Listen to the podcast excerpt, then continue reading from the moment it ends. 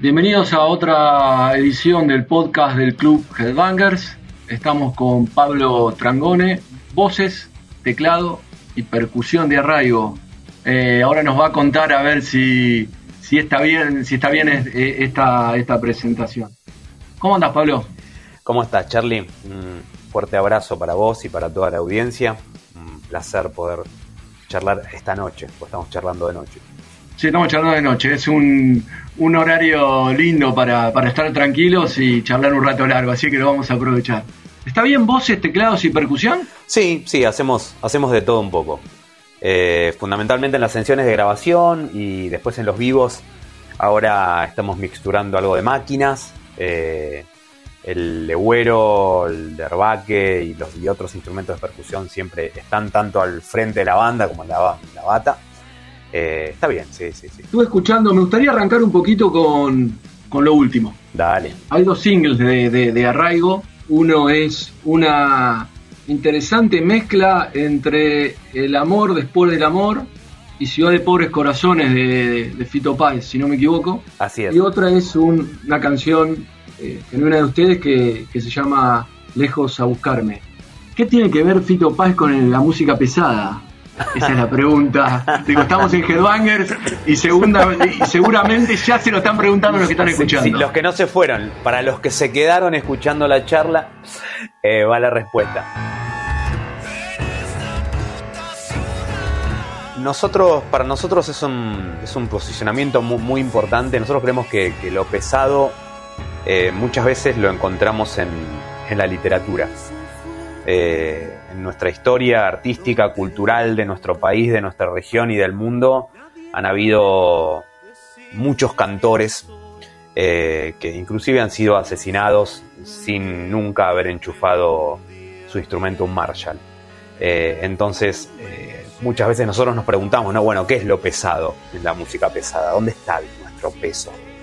si está en la ejecución, bueno, tal vez haya yaceros muchos más pesados que nosotros, ¿no?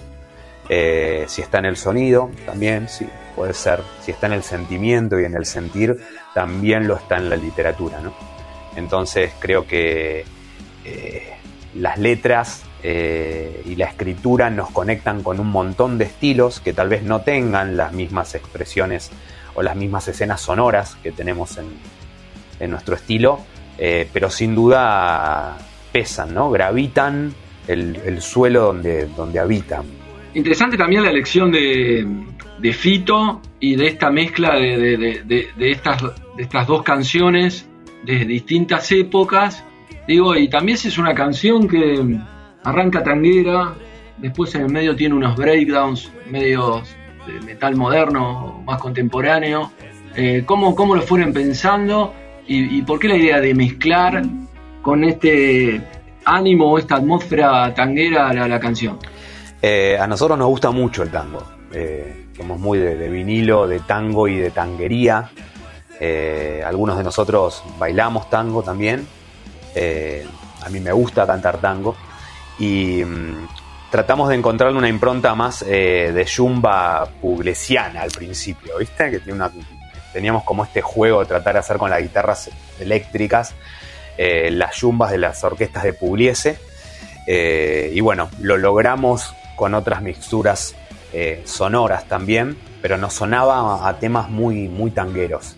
Vale la pena aclarar algo también, ¿no? Digo, los, artistas tienen distintas épocas y van mutando en su pensamiento a lo largo de su trayectoria también.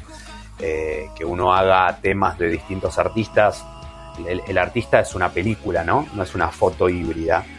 Eh, no quiere decir que uno coincida en el 100% de lo que el, artista o la interpretación del artista eh, pueda pensar, ¿no?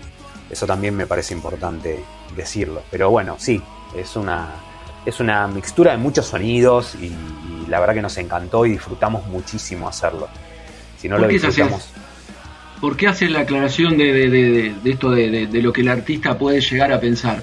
¿Ustedes quieren diferenciar, querés diferenciarte de alguna manera ahí con, con a, qué va? No, me parece que, en general me, parece importante el, posicionamiento de que las personas vamos cambiando, ¿no? No por sencillamente por, por diferenciarnos. Creo que eh, nosotros tomamos ahí un, país eh, que es distinto al país que podemos escuchar hoy en términos artísticos o en términos, no sé si ideológicos, la verdad que no, lo indagué mucho.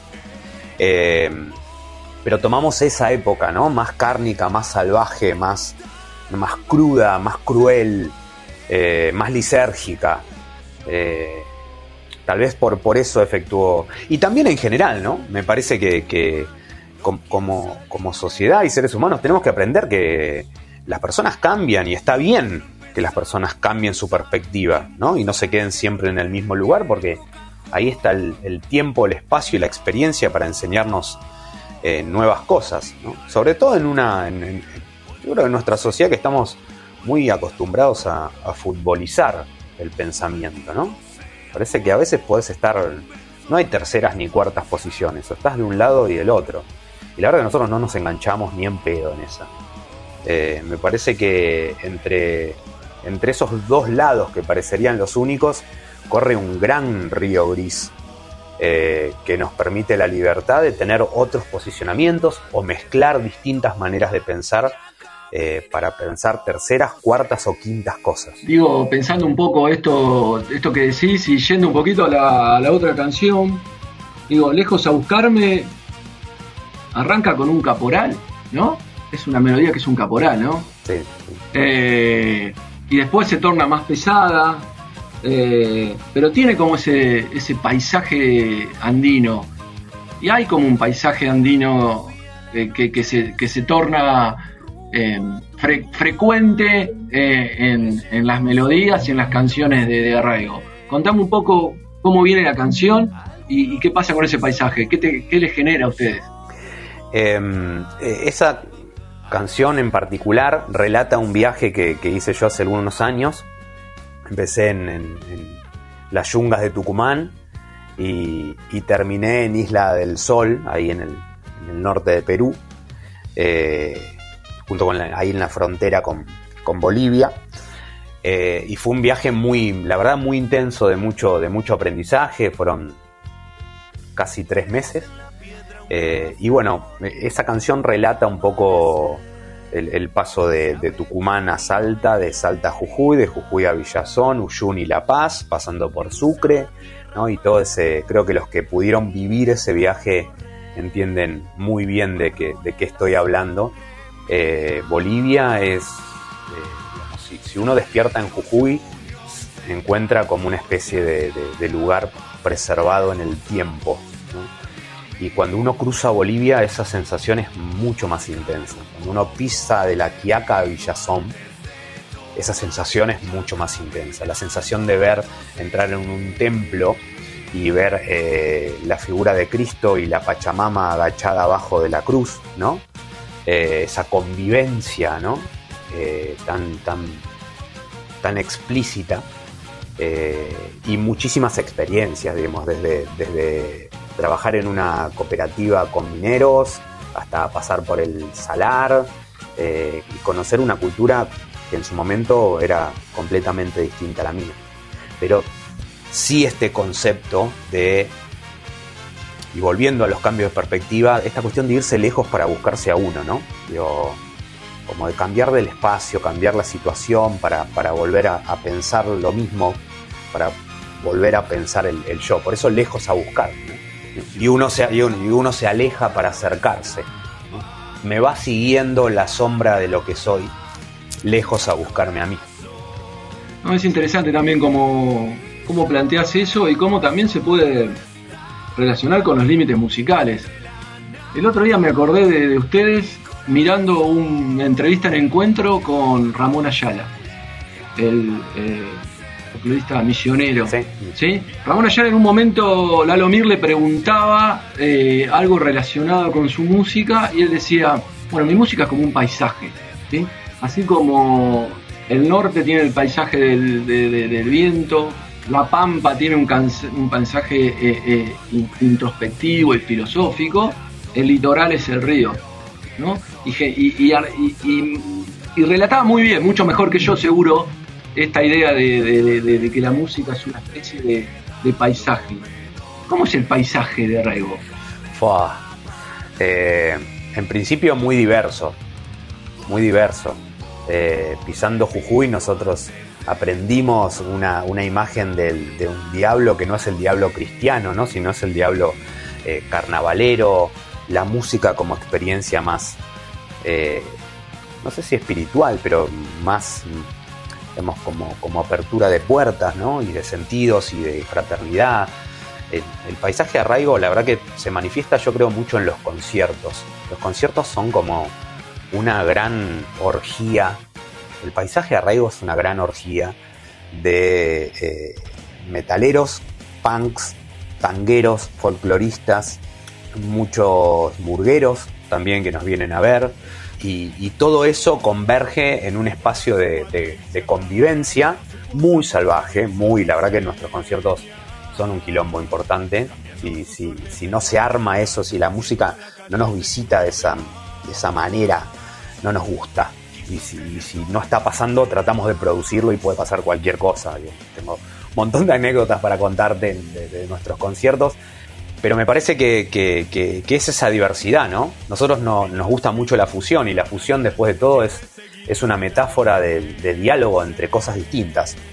Eh, y tratamos de abordar con el mayor de los respetos estilos que son muy bien abordados en las distintas regiones. Un poco reescuchando los discos, veían cómo, cómo fueron un poco en esta búsqueda ensayando con nuevas sonoridades. Digo, yo cuando escuchaba rápidamente eh, Fronteras y Horizontes, sentía que, por lo menos en la primera parte del disco, después al final se abre un poco, eh, hacían mucho, mucho pie en, la relación entre el folclore y, el heavy metal, con una, guitarra distorsionada, casi trash, digamos, como, como una distorsión bastante tradicional, digamos, incluso algunos riffs eh, me hacían acordar algunas cuestiones de Tano Romano en Hermética, digamos, quedaba muy, muy en clara eh, la, perspectiva que tenía la banda.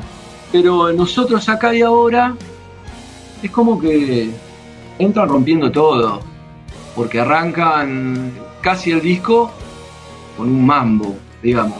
Y el vínculo entre el folclore o el tango y el heavy metal argentino, digo, está bastante comprobado que, funciona. Pero el vínculo entre eh, la música pesada y los ritmos más caribeños, o como la cumbia que aparece también, no. ¿Cómo fueron encarando eso? Y, mi pregunta es, ¿en algún momento dijeron, hacemos esto y no nos van a putear?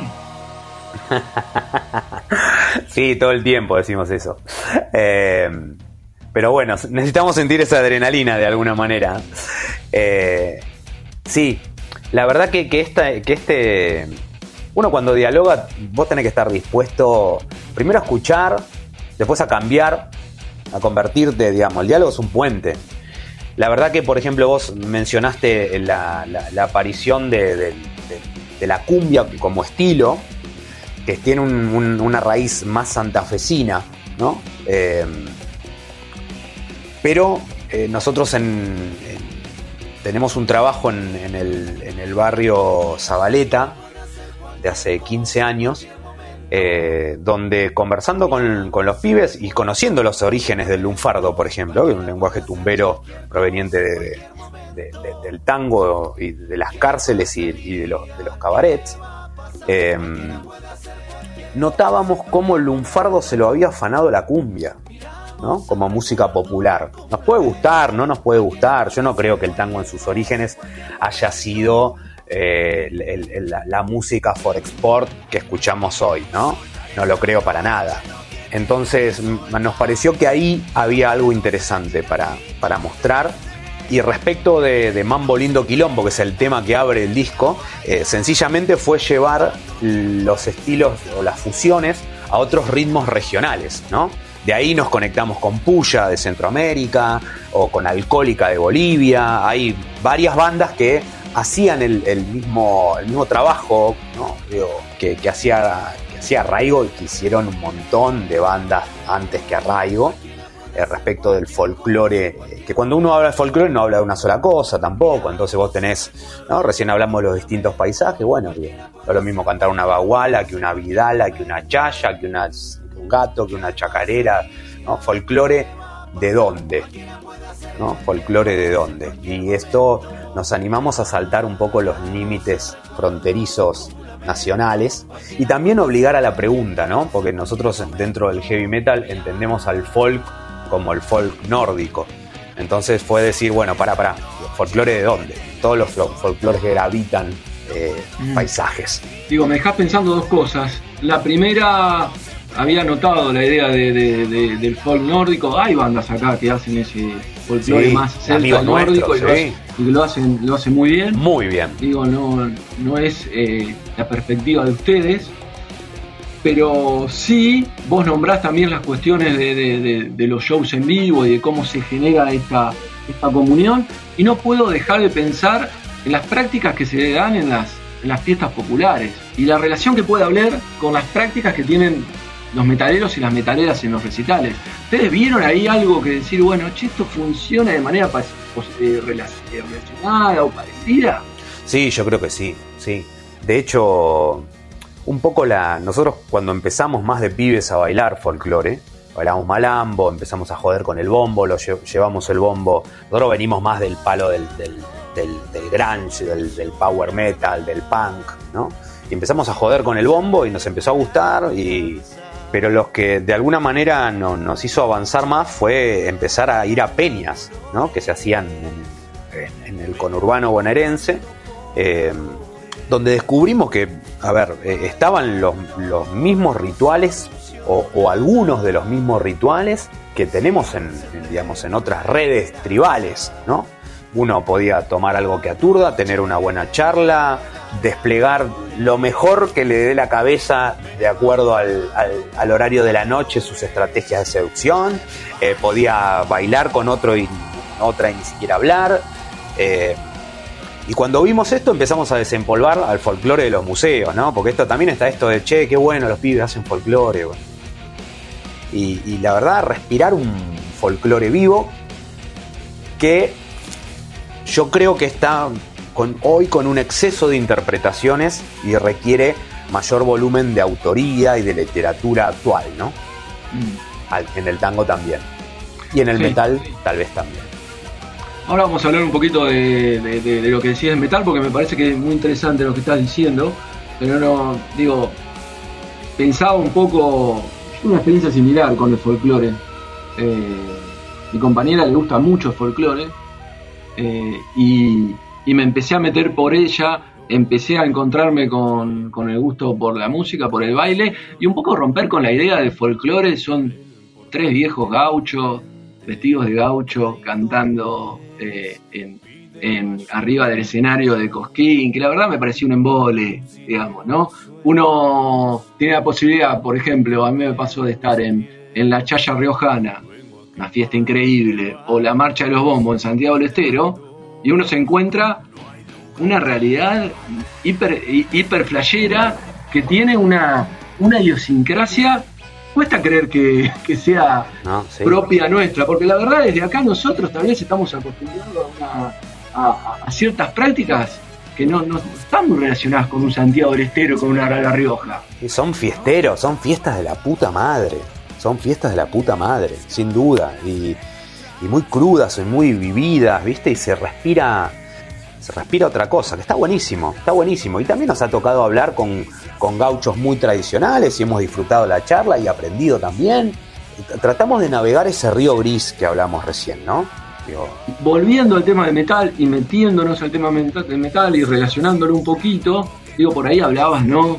De la, de la necesidad de, de que haya nueva literatura, Digo, nombrar las letras como literatura también es una postura estética, no hay que dejarlo de lado. Me gustaría que cuentes un poquito qué, quiere decir. Y, por otro lado, ¿vos sentís que hoy por hoy el metal está en una, en una situación, si se quiere, un poco estanca a nivel nacional? Yo te, te voy a decir lo que me pasa a mí. A mí, Ácido Argentino fue un disco que marcó mi vida muy fuerte, muy fuerte. Creo que eh, es un disco pésimamente grabado, inclusive para la época, pero que tiene una fuerza en el concepto que te arranca la cabeza. Creo que como, artistas del género hoy tenemos la, responsabilidad de, producir la, evolución ¿no? de eso que, eh, que nos pasó hace tantos años. Uno está acá gracias a que otros dieron otros pasos ¿no? antes que uno. Y me parece que sin duda nosotros siempre tenemos este concepto también que lo, que lo escribimos en Fronteras y Horizonte, que la resistencia de alguna manera tiene que volver a ponerse en movimiento. Nuestro mundo, inclusive te hablo, te voy a hablar de un mundo post revolución tecnocomunicativa, post redes sociales, post internet, ¿no?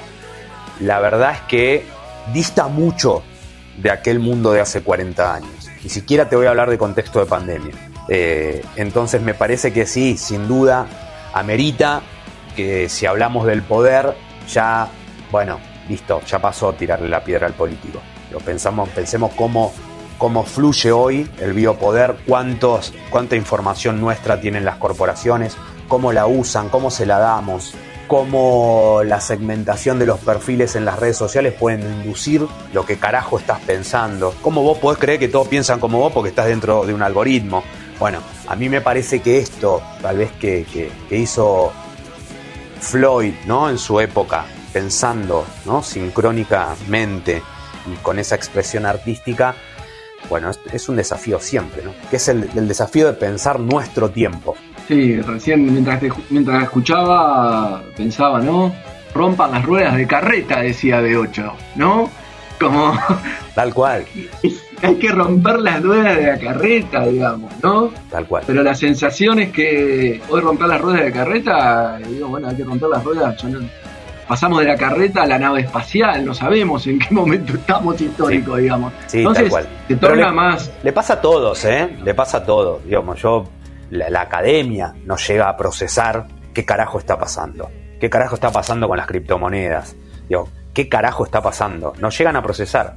Es un desafío el, desafío, digo, porque si uno hace un análisis histórico donde el, eh, el, recuerdo propio no coincide con la memoria, vos tomás distancia del objeto y toda esa mierda, digamos, bueno, sí, tenés otras condiciones de investigación, de posicionamiento. Ahora, pensar lo que te está pasando hoy eh, y a partir de eso hacer una canción con una idea fuerza, con una estética, digamos, sonora, ¿no? que, de alguna manera resuene en, los oyentes de tu tiempo también. Porque también está eso, digamos, el sonido, las formas de grabar cambiaron, las maneras de producir. Hoy cualquier pibe o piba desde su cuarto puede hacer todo. Completa el proceso entero. Puede desde la hoja en blanco escribir su letra, eh, tocar, componer, grabar, masterizar, difundir. El desafío hoy es cómo hacemos para asomar la cabeza en este mar de, propuestas, ¿no? Mm. Esta cuestión de estar salvando las distancias y volviendo a lo que hablamos recién, digo, la desinformación por exceso informativo. Claro que genera como una especie de, paradoja, pero en la paradoja donde tenemos que estar. Eh, y no hablo desde ningún lugar, ¿eh? Me pongo primero yo. Yo, yo trato de vigilarme constantemente y la mayoría de las veces me sale mal cuando vos jerarquizás una información que vale mierda con otra información muchísimo más importante, todos los días lo hacemos si nos ponemos a pensar. Bueno, Pablo, 11.46. Antes de mañana. La verdad, un gusto charlar con vos. Eh, cuando empecé a pensar esto en los podcasts, uno de los que se me había ocurrido era vos. Sabía que íbamos a tener una, una linda charla. Espero que nos encontremos pronto cara a cara, cara a cara, no estamos viendo cara a cara, pero cara a cara y tomando una cerveza. Claro que sí, sí, sí. Me parece esta una charla para, capaz que hay que advertirla, ¿viste? Como esos libros de, de, Dolina o de, o de Bukowski. Es una charla para tomarse un vino, es para escucharla tomando un vino. Me parece muy bien, me parece bien. Sí, sí, vamos, vamos a avisar. Relájate. Vamos a avisar. Sí, si no lo escucho mientras vas en auto, ¿qué dice este? Relájate, ¿no? Aturdite y, y viaja con nosotros. Bueno, Pablo querido, que descanses. Gracias por todo. Gracias, Charlie. Un fuerte abrazo. Abrazo grande. Nos vemos. Chao, chao. chao.